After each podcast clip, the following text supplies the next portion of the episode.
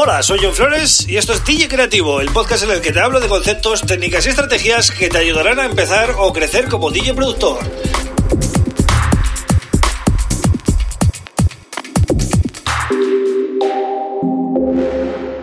Hola, bienvenido, bienvenida a DJ Creativo. Mi nombre es John Flores y este es el episodio número 86 del podcast. Bien, hoy te planteo una pregunta muy clara. ¿Es posible hacer de DJ solo con tu música? ¿Qué opinas de esto? Yo creo que es muy posible y de hecho a veces pienso que no tiene demasiado sentido pinchar música de otros artistas cuando nos dedicamos a una, un estilo muy nicho ¿no? de la electrónica.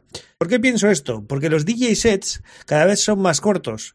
Es decir, tú si vas a un club o a un festival, siempre vas a pinchar una hora, hora y media, dos horas. Entonces, yo pienso, mi opinión, que con las facilidades que tenemos hoy en día para crear música, ¿vale? Tenemos un montón de herramientas, tenemos loops, tenemos plantillas, tenemos de todo ya a nuestro alcance para crear temas rápidos. Es decir, un tema te puede llevar horas, es decir, estamos viendo cómo somos capaces de hacer EPs de 3, 4 temas en relativamente poco tiempo. Entonces, si eres DJ productor de música electrónica, yo creo que es muy viable prepararte un repertorio para hacer sets, ¿vale? 30, 35 tracks que incluso puedes ir cambiando y así los vas modificando cuando los toques en un club. Si ves que eh, una determinada parte igual em, no ha funcionado mucho, pues lo retocas cuando llegues, etcétera, ¿no? Pero, ojo, me estoy, me estoy refiriendo a preparar un repertorio solo para los DJ sets, es decir, no te estoy diciendo que sean 30 temas que tengas que sacar al mercado. Con 30 temas haces un set de hora y media tranquilamente en cualquier sitio, si es que los dejas sonar un poquito. Y si no, pues bueno, de una hora o, de lo que sea, ¿no? Pero por lo menos estás poniendo tu propio repertorio. Yo creo que sería lo equivalente a, los live sets, ¿no? Los, eh, los artistas que hacen pues un poco lives de sus álbums, pero con otro rollo, ¿no? Con instrumentos y con sintetizadores y con, bueno, tocando ellos en directo, cosas así, ¿no? Pero, ¿qué pasa si eres DJ, productor, pero no sabes tocar en directo?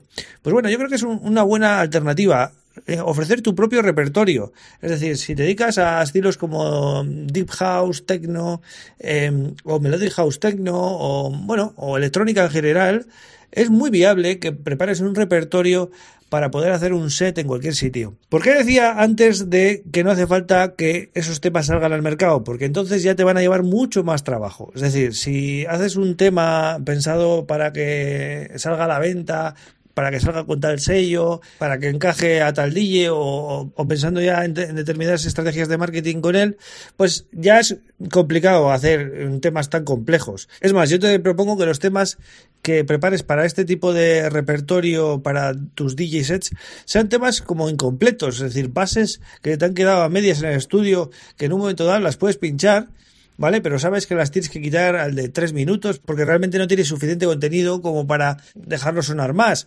Pero sí que es verdad que esa parte, esa base que, que has hecho, pues es más que suficiente quizás para un momento de tu DJ set. Además, puedes prepararte la intro, ¿vale? Para, para, para empezar y ir eh, creando temas que vayan en progresión para contar una historia con todos estos tracks, ¿no? Y podrás decir, bueno, pero si pinchas todo el rato lo mismo, eh, de la que vayas a dos o tres sitios, realmente vas a estar repitiendo el set constantemente. Bueno, a ver, esto sería enfocado para hacer una pequeña gira. Es decir, si vas a tener 10 bolos en diferentes sitios, pues puedes ir eh, pinchando ese show en todos los sitios y asegurándote de que nadie lo grabe, ¿vale? O si lo graban, pues bueno, eh, no pasa nada tampoco, ¿no? Porque ahí hemos visto todos cómo hay artistas que presentan su álbum y en todos los eventos, pues prácticamente tocan las mismas canciones. Al final es tontería, es tu repertorio, ¿no? Eh, ¿Esto quiere decir que tengo algo en contra de la música de los demás? Eh, ¿por, qué no, ¿Por qué quiero ser tan exclusivo, tan cerrado ¿no? en, en la música que ofrecemos? Bueno, eh, no tengo nada en contra de la música de la gente y los DJs que prefieran poner música de otros y no complicarse la vida y seguir como hasta ahora, pues me parece genial. Pero yo creo que es un buen reto, es un buen propósito el hecho de poder hacer un set con tu propia música. A mí me parece súper interesante. No quiere decir que siempre tengas que hacerlo, pero por lo menos, eh, bueno, preparar un DJ set, planteártelo como reto y llevarlo adelante como, como proyecto propio que te tiene que hacer ilusión, ¿no? Pero al margen de las ventas, al, margen de sacar esa música a la venta, como te decía antes, porque es que si no, como te metas en, en, en, la, cabeza que esa música tiene que salir al mercado, te vas a paralizar mucho. Yo lo que te planteo es que te prepares eh, pues 30 bases rápidas con, con, a ver, 30 bases, me explico. Yo lo que te planteo es que sean temas eh, incluso sin masterizar, que suenen bien, ¿eh? lógicamente, no te estoy diciendo que, que pongas cualquier cosa. Pero bueno, la gracia es eso, ¿no? Que, que sea un DJ set que esté vivo y lo que te digo, ¿no? Si detectas que hay un, un track o dos o cuatro o seis que no funcionan, pues los vas retocando, los vas modificando, los vas...